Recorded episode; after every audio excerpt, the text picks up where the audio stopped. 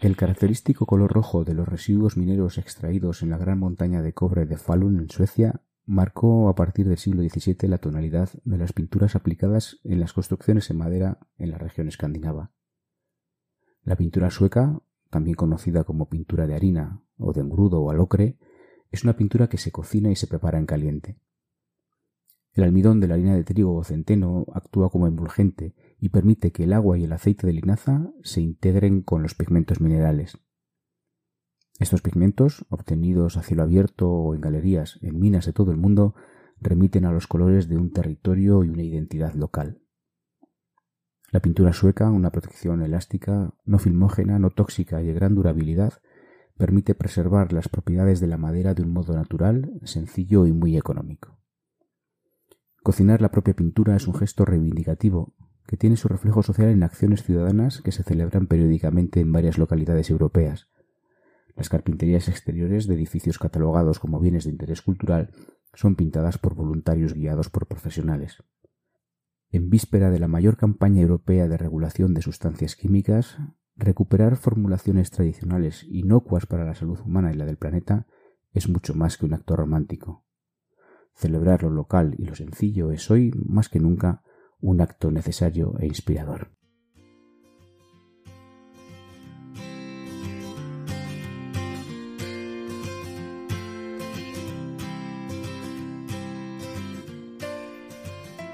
Hola, esto es Radio BF, la radio de Bioconstrucción Futura, un podcast en el que te acercaremos noticias, personajes, libros e historias inspiradoras y su contribución al diseño y la construcción saludable. En los micrófonos nos acompañan Igma Pacheco y Andrés Martínez, fundadores de Bioconstrucción Futura.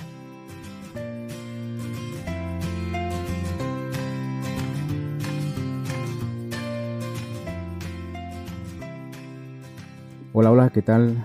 Aquí un episodio más de Radio BF, esta aventura, como siempre decimos, auditiva que, bueno, que estamos disfrutando, yo creo, Igma.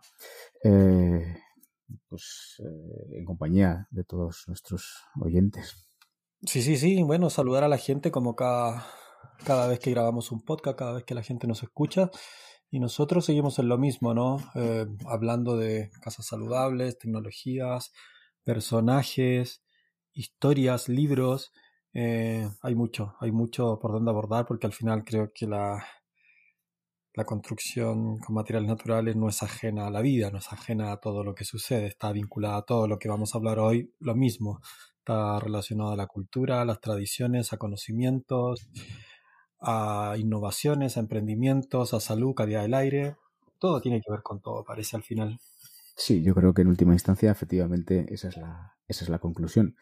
Y has mencionado varios términos que yo creo que se resumen bien en el capítulo que, que traemos hoy, porque vamos a hablar de, de, pinturas, de pinturas naturales para madera, de un tipo muy específico, pero cuando tú decías que todo estaba relacionado y que seguimos hablando de estos temas, parece que un poco al margen de lo que se está eh, tratando, de lo que estamos viviendo en el, resto de los ámbitos de nuestra vida, resulta que esta semana leía, eh, y ya, ya era, una, era una noticia ya anunciada que la Unión Europea está preparándose para regular la mayor intervención en sustancias tóxicas químicas de la historia reciente.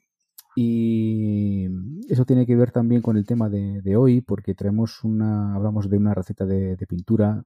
Por cierto, vamos a, tenemos ya programado y preparado un curso muy interesante sobre tratamientos naturales para madera. Y como os decía, íbamos a hablar de, un, de, una, de una pintura para madera que reúne todos estos eh, componentes, es decir, la protección de la madera. Conocemos la madera, tenemos eh, bien caracterizadas sus propiedades físicas, químicas y, biológicas. Sabemos que es un material muy apreciado, hablamos ya de ello en nuestra anterior gaceta, pero claro, tenemos que preservarla de algunos daños de algunas eh, para que pueda eh, seguir manteniendo estas propiedades. Entonces, eh, que tenga una protección frente a hongos, frente a insectos, frente a la humedad, frente al fuego, lo damos más o menos por supuesto, pero hay una propiedad que a mí me parece muy importante, que pocas veces se comenta, y es la función social de las protecciones de la madera. ¿Qué tiene que ver ¿no? a nivel social el que un determinado tratamiento, de que un determinado material se use precisamente para eh, preservar y cuidar una madera? Y hace ya años eh, me entró mucha curiosidad por una, por una pintura, que es una pintura fabricada en base de harina. Mm. Y es una pintura que se cocina en caliente. El no engrudo, como ¿no? El clásico engrudo, ¿no? Eso que de, niño, yo me acuerdo que de niño el engrudo era, era parte de la escuela, o sea, era, era, era la parte de las actividades, de las manualidades, era preparar tu propio pegamento y el, engrudo tenía eso, ¿no? eso es, eso es, eso es. esa, esa misma base, de hecho, en muchos sitios se la conoce como pintura de engrudo, es el, el, componente fundamental de una pintura que, que es de hecho una pintura nacional sueca. Conocida también, ¿no? Bueno, no, no sé si es tan conocida, pero cuando ya estás un poquito en Europa, en Alemania, en la parte más nórdica, la pintura sueca es conocida sobre todo porque se encuentra hoy en día en el mercado y porque hay una tradición cultural tremenda en, Suecia sobre ese producto. Y como tú dices, es, parte del patrimonio nacional. Justo, justo. Y, y, hoy es parte del patrimonio nacional y la traemos aquí como, como un elemento de la cultura y del saber popular, a pesar de que originalmente a, partir del siglo XVII en, Suecia se ordenaba pintar las, eh, las eh, mansiones, los edificios más señoriales con esta pintura para recibir al rey.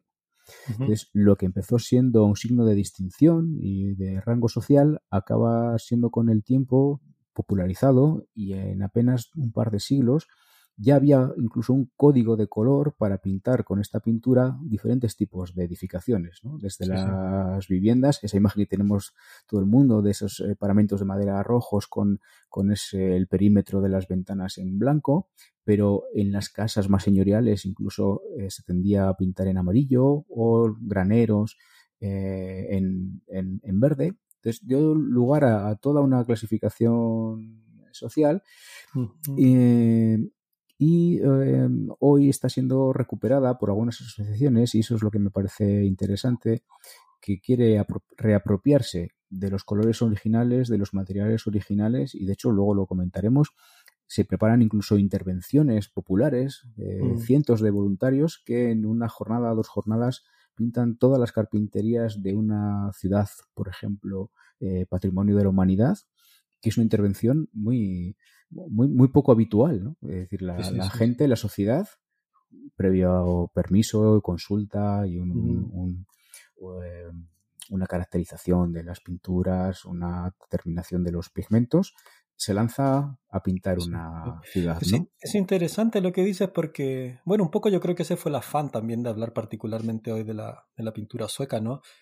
Porque detrás de una técnica, de una de un conocimiento, hay un hay una un saber y una y una cultura popular también, o sea, no, no se entiende una cosa sin la otra, ¿no? La técnica, el desarrollo tecnológico y el desarrollo cultural, y particularmente en este caso, la pintura sueca surge justamente por la forma de cómo construía, ¿no? La arquitectura tradicional del país se hace en base a madera, entonces era obvio preguntarse cómo proteger la madera y surge aquí esta pintura y surge aquí también todo el, acervo cultural que está detrás de eso, ¿no? Em, hay mucho de eso y lo que cuentas tiene que ver con eso, o sea, Una, actividad, una tecnología que es parte eh, cultural, patrimonio del país, que se celebra, que se cuida y que se mantiene, ¿no?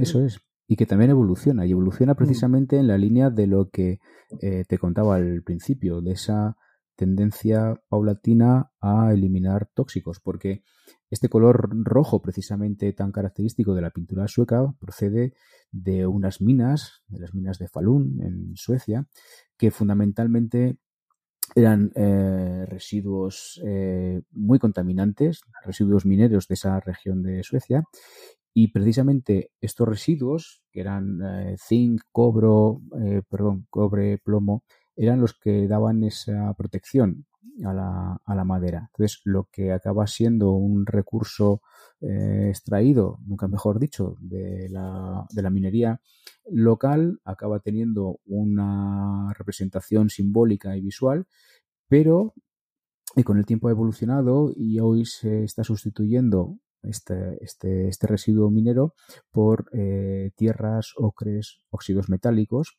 que acaban siendo ese pigmento que caracteriza estas pinturas. Y ya en otras eh, tonalidades eh, resulta que se ha estado utilizando en otros muchos países, ¿no? Y hoy tenemos eh, canteras, tanto a cielo abierto como en galerías, eh, en Francia, en España, en Brasil, en Chipre, en Italia, ¿no? Que están recuperando esos colores originales y que luego acaban siendo parte de estas intervenciones simbólicas, pero muy, muy significativas y con un valor transformador muy alto en muchas veces promovidas por asociaciones de voluntarios, de profesionales que se lanzan a la ciudad y muestran su trabajo en la ciudad, incluso interviniendo en el patrimonio. O sea, que parece que el patrimonio es un territorio vedado, pero hay margen, hay margen para intervenir ahí. ¿Sabes tú que se me viene a la cabeza ahora que estás comentando eso una, una observación que surgió en una charla que tuve con, con Prieto, ¿no? Un, Justo, con Luis. Luis Prieto, un destacado ¿cómo llamarle? Artesano, diría yo, ¿no? artesano. Sí, creo que le gustaría que le llamáramos así. Un artesano eh, español que ha trabajado durante años en restauración, conoce mucho de pigmentos, de revocos, de, técnicas, etcétera, etcétera. Pero hablando del color, me acuerdo en una charla con, con, con Prieto, él decía que el color sintético que actualmente conocemos, que, que, que, es relativamente nuevo, estamos hablando de 50, 60 años atrás, son colores nuevos, ¿no? Con con pigmentos químicos, con, un montón de propiedades interesantes que son las que lo catapultaron en el mercado, eh, pero lleno de productos químicos y tóxicos. Eh, él decía que, claro, porque él tenía mucha relación con los colores naturales, pigmentos naturales, y y él cuando me trataba de explicar la sensación que se tiene cuando estás al frente de pigmentos y colores naturales, me decía, finalmente estos colores sintéticos nuevos no son los, no son los colores al que el ser humano siempre ha estado acostumbrado. O sea, el ojo humano evolutivamente siempre estuvo acostumbrado a otras tonalidades de color. ¿Te fijas?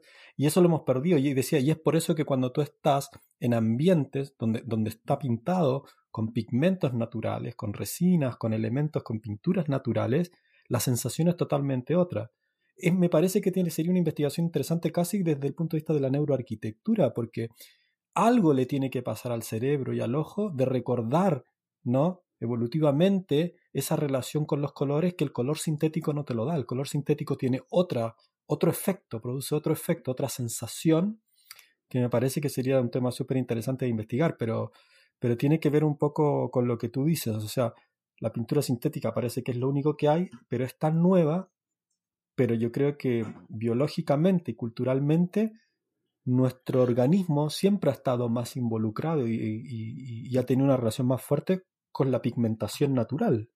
Sí, sí. No solo por el, por el tono y por el matiz de color, sino también por cómo la luz refleja en esos pigmentos minerales o, a veces vegetales que, hacen que esa, que esa reflexión de la luz dé una información al cerebro que no recibe de esas pinturas sintéticas, muchas veces mucho más planas, mucho más apagadas, que lógicamente proveen de mucha menos información al cerebro, con lo cual al cerebro, digamos, le falta ese estímulo que sí encontraba en la naturaleza.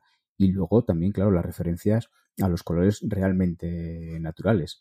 Mm. Hay investigaciones, por ejemplo, hablando de, parte de estos pigmentos, de estos ocres, que eh, han descubierto que los colores con los que parece que tradicionalmente se pintaban eh, ventanas, carpinterías, no son los originales, porque el material original, el óxido original, no se volvió a usar a partir de determinada fecha. ¿no? Entonces hay como una, una búsqueda de la facilidad, pero que nos evita precisamente esa mayor entrada de estímulos eh, visuales, con lo cual se está perdiendo mucho. ¿no? Y de hecho Luis habla mucho del arte de colorir, del arte de, precisamente de encontrar en el color, eh, tanto por, esos pigmentos como por esa función decorativa. Y muchas veces, eh, en el caso de la madera, que después de, sobre todo del siglo XIX, ya se tendió a, querer ver la madera en su, en su, en su tonalidad, en su veteado, se, perdió una información tanto en la protección de la madera como en, el valor de la decoración, que es algo que, en general se ha perdido. ¿no?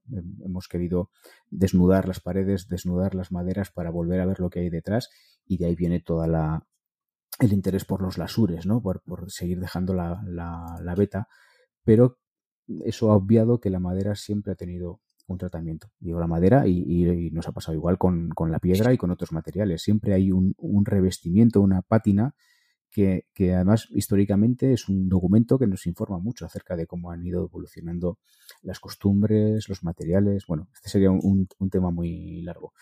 Y resulta que esta pintura, entre sus propiedades, es que además de, de sana, es eh, muy barata.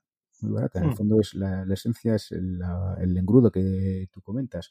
Harina, agua, aceite de, de linaza, eh, un pigmento que normalmente es una tierra natural, un ocre, un, un óxido, y puntualmente, si además queremos eh, añadirle cierto grado de preservación frente a eh, ataques eh, biológicos, un sulfato de hierro, que es un, es un uh -huh. material muy habitual en, en jardinería, eh, que además es, tiene eh, cualidades, eh, digamos, respeta las cualidades alimentarias.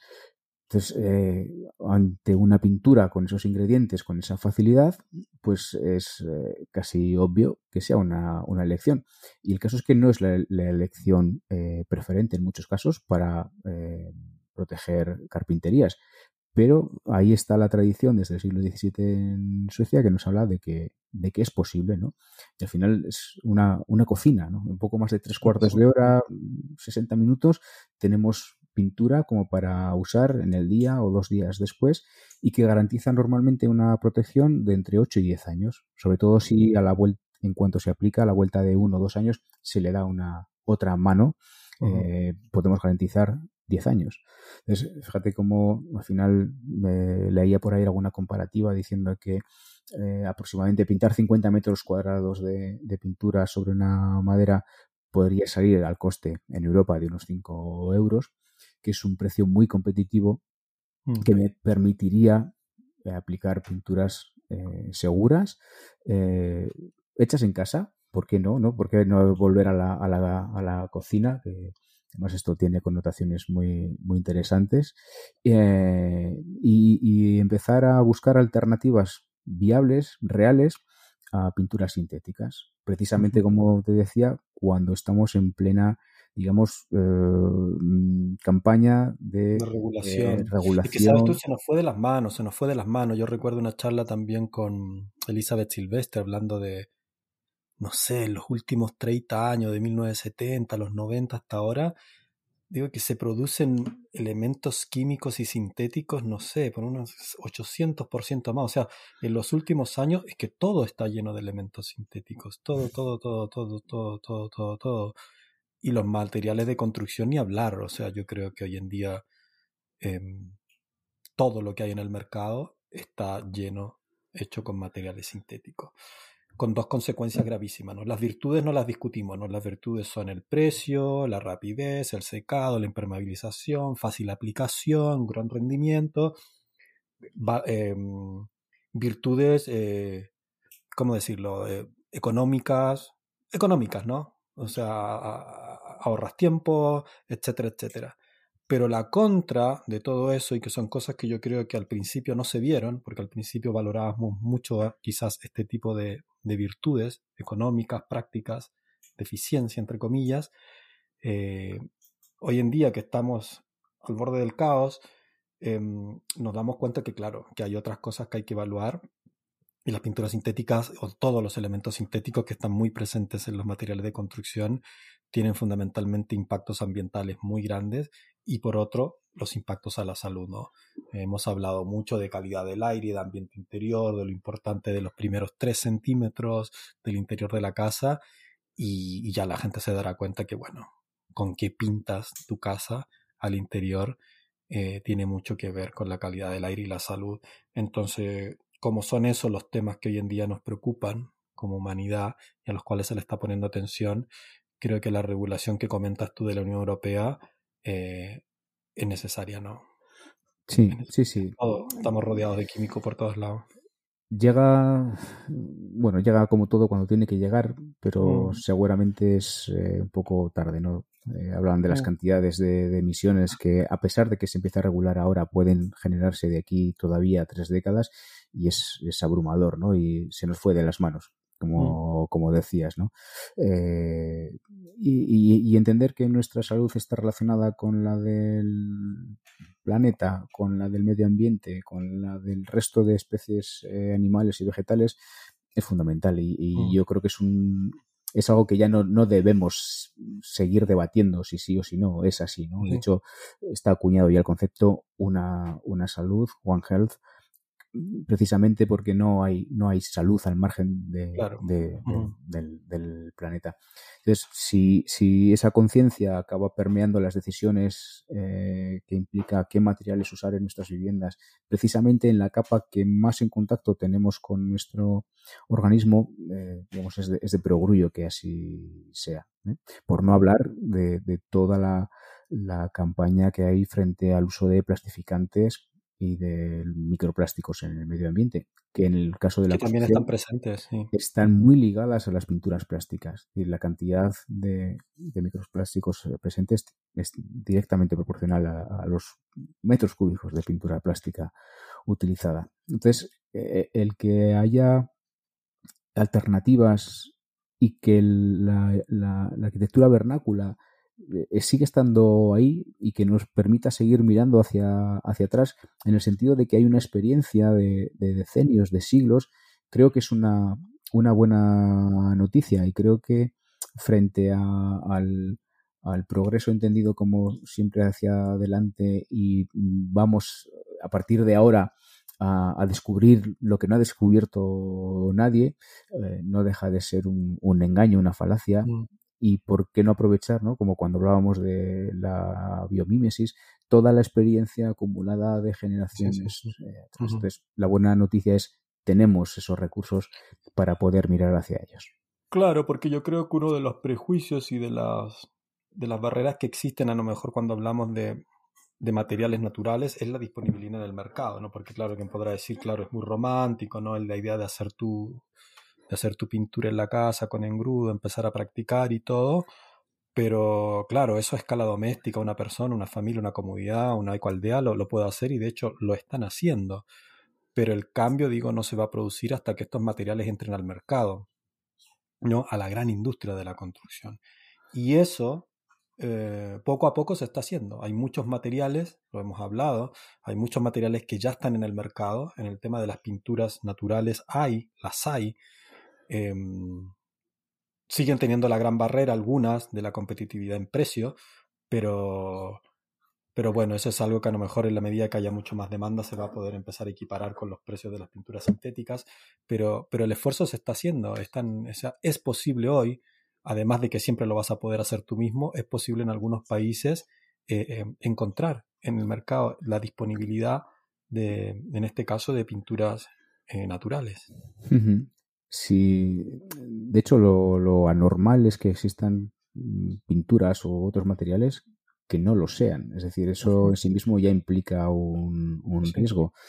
Cuando antes mencionabas la, cita de Elizabeth Silvestre, eh, hoy sabemos que el número de sustancias lanzadas mundialmente al mercado sin una regulación anterior es tan grande porque no hay capacidad de análisis científico de, qué está ocurriendo con esas sustancias. Es decir, la, ciencia, el análisis, los laboratorios no, son capaces de, poder eh, regular y de poder salir al paso de toda la producción de, sustancias químicas que salen al mercado. Eh, frente a esa realidad, el saber que existen em, alternativas que permiten con poco más que harina, agua, aceite de linaza y un eh, pigmento resolverlo. Y es así, es desleír la harina en un poco de agua, cocerlo, ah, poder um, seguir desleyéndolo para ah, llegar a un engrudo eh, un poco más eh, líquido, añadir el, el pigmento, cuando ya esté un poco más frío, añadir el aceite de linaza y con muy poco más tenemos ya nuestra pintura. ¿no? Frente a ese riesgo hay que poner en esa, esa balanza ese trabajo, teniendo en cuenta además lo que dices, que el mercado ya permite eh, mm. ya fabrica ese tipo de pinturas, ¿no? Entonces, eh, es muy probable que si, si eh, si el, esfuerzo realmente es tomado en serio, consigamos, y es la tendencia incluso de, a nivel de mercado, eh, obtener pinturas, y no solo pinturas, también otro tipo de materiales naturales, por imperativo eh, legal y, ecológico en última instancia. Entonces, creo que, y lo hemos dicho en algún capítulo más, a lo mejor era necesario llegar eso hasta el borde del, abismo, incluso si probablemente sea tarde, para empezar a modificar estos comportamientos a todas las escalas, ¿eh? no solamente eh, personal, sino también industrial. Eh, que, en última instancia es la que va a proveer a, muchas a muchas otras industrias porque efectivamente no todo, no todo puede ser o no todo va a ser autoconstrucción y elaborar esa pintura a escala eh, más pequeña, a escala doméstica. Sí, sí, sí. Yo creo que es muy interesante el, caso de la, pintura sueca, pero vamos a dejar seguro unos enlaces para que la gente pueda indagar e introducirse más sobre la importancia cultural que tiene este elemento en, Suecia, no la tradición, el conocimiento que hay eh, y sobre todo las investigaciones que se hacen, porque claro, Antiguamente la, eh, en la arquitectura vernácula, cuando se construía, cuando se utilizaba tal elemento, tal pigmento, tal planta, no había un método científico como el conocemos actual para probar, no había mucha observación, mucha prueba, mucho error, y el sentido común iba guiando ¿no? a través de un proceso cultural la, la, apropiación y la pertinencia de determinados materiales, de determinados pigmentos, etcétera, etcétera. ¿no? Pero lo interesante de hoy en día es que como hoy en día tenemos método científico, tenemos tenemos herramientas que nos pueden ayudar a medir, a calcular, em, no hacemos más que comprobar los beneficios que tenían esas viejas fórmulas, esas viejas recetas, ¿no? Y hoy en día se puede empezar a hacer el ejercicio de decir, bueno, cómo esto lo, lo, podemos ir elaborando de manera mucho más industrializada para que salga al mercado y para que entre una industria que es gigantesca, mueve millones y millones de dólares, que tiene impacto gigantesco a nivel global, ambiental, como es el ámbito de la construcción, ¿no? Entonces, eh, ese proceso yo creo que es inevitable, ¿no? O sea, va, a pasar, eso está pasando. Por un lado, hay una conciencia de mucha gente de querer construir con materiales naturales y por otro lado hay empresas, emprendimientos, apoyos para que surjan, eh, surjan esto. Y en, las, y en el tema de la pintura yo creo que también, también hay. Me parece que la pintura va a tomar a lo mejor en los próximos años lo mismo que pasó con los aislantes naturales, ¿no? Em, porque hay mucha variedad, hay mucho, hay mucho pigmento, hay mucho aglutinante, hay mucha receta, hay mucho conocimiento anterior que basta retomarlo y estudiarlo y, ver cómo esto sale. Yo creo que, con las pinturas es muy probable que pase con lo que con los aislantes naturales. O sea, que va, es muy posible que haya mucha diversidad, que haya mucha porque los materiales están ahí, cada cultura, cada lugar, cada territorio tiene sus pigmentos, sus aglutinantes, ¿no? Eh, y cada cultura tiene sus recetas, ¿no? Mm, me recuerdo el sur de Chile, el Chiloé, todo lo que son la protección de la madera. Todas las culturas, por ejemplo, de pescadores, saben, ¿no? De cómo proteger las maderas con materiales naturales, con resinas, con pigmentos naturales. Lo hacían, siempre lo han hecho, ¿no? Todas las culturas donde se ha construido con madera tienen tradicionalmente eh, elementos con los cuales protegían la madera, porque protegerla era lógico, era parte del sentido común. Entonces, me, tengo la intuición de eso. Tengo la intuición también, pero también corroboro de que hay, es posible hoy encontrar. Eh, vamos a hablar de eso en el curso, ¿no? Te anunciaste que viene el curso de, protección y pinturas naturales eh, con Manu Gallete. Y, vamos a hablar mucho de eso, vamos a hablar de los etiquetados, que hay que tener ojo también con los etiquetados seco, bio, eh, lo que está en el mercado, pero también de las recetas, de, de que es posible que una persona que quiera ah, empezar a hacer sus recetas y lo puede hacer. Eso es. Nombraste cuáles eran los ingredientes básicos, pigmentos, aglutinantes, ¿no? Algunas tierras y, y, se puede hacer. Entonces yo creo que la pintura sueca pone más de relevancia el... Yo creo que, claro, lo que pasa con la pintura sueca es interesante porque hay una tradición puesta en valor.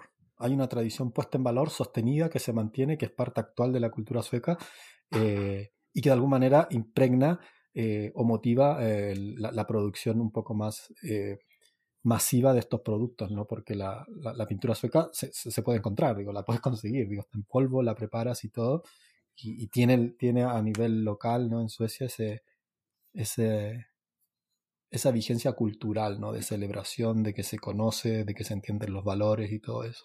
Entonces, yo creo que da un impulso, motiva y, y, ayuda a que la, gente, la industria, los emprendedores que están metidos en el tema de pinturas naturales o eh, revestimientos, eh, tienen ahí una referencia, hay de dónde apoyarse.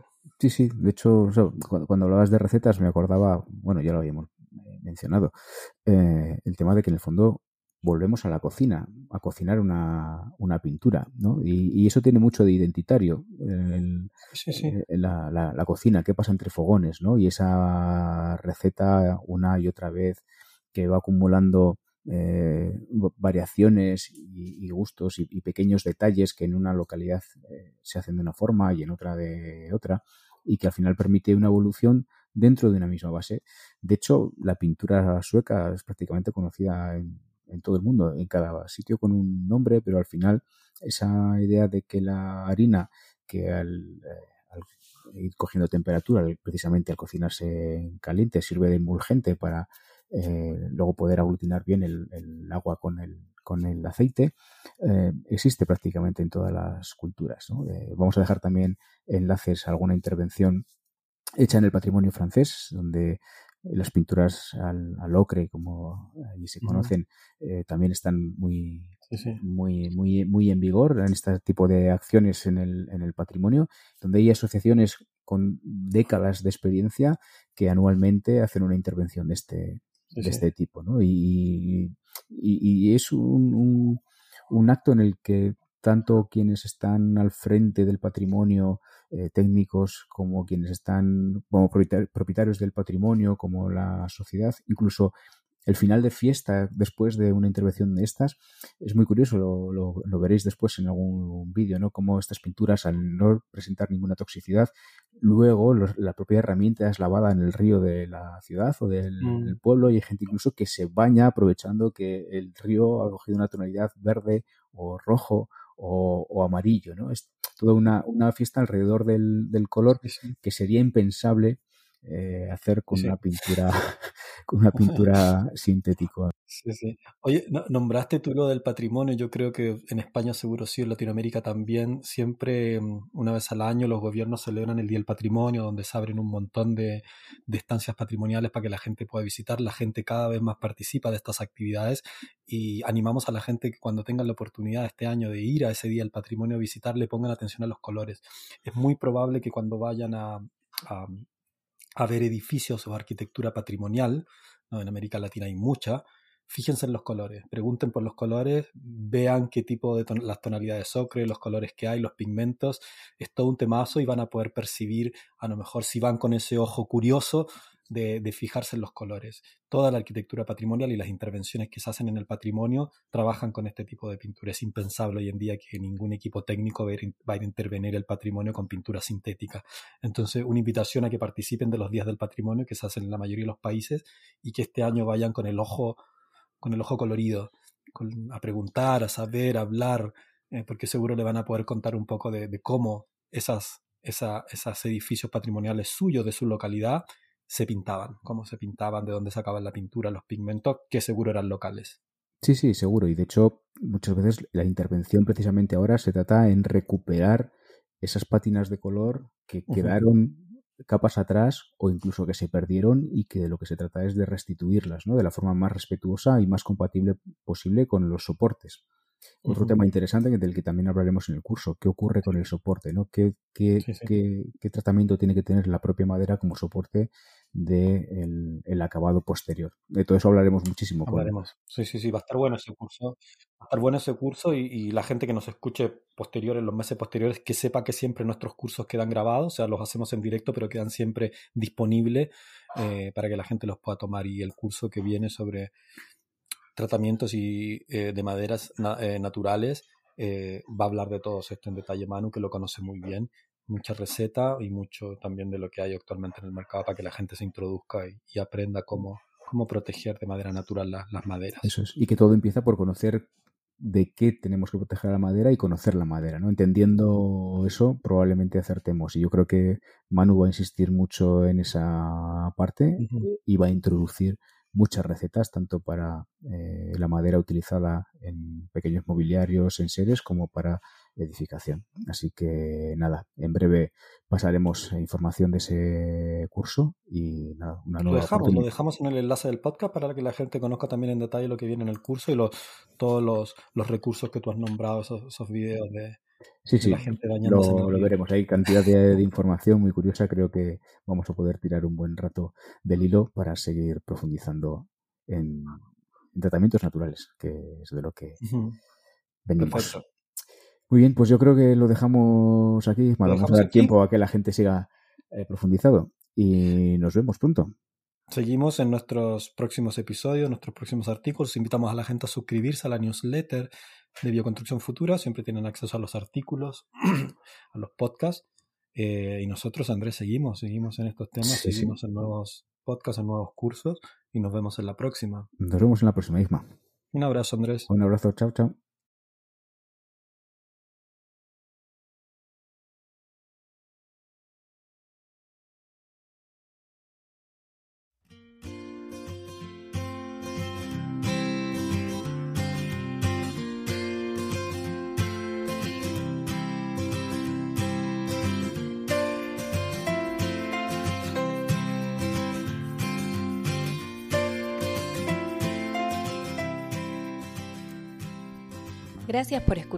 Radio BF. Si te interesa conocer más sobre el tema, puedes seguirle la pista a las referencias y enlaces que hemos dejado en las notas del episodio de hoy. Conoce nuestro trabajo en Bioconstrucción Futura, una escuela creada por personas que trabajamos para que, un día, toda construcción sea saludable. En ella encontrarás cursos en directo cada mes, packs formativos temáticos, charlas con expertas y expertos sobre temas relevantes y mucho más.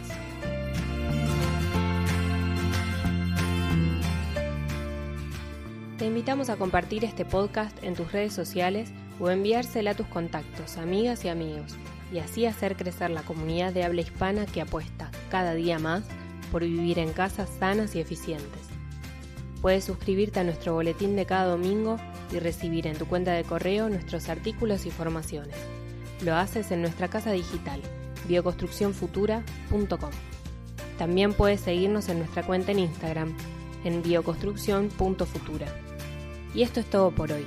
Te esperamos en los próximos episodios de Radio BF, la radio de Bioconstrucción Futura.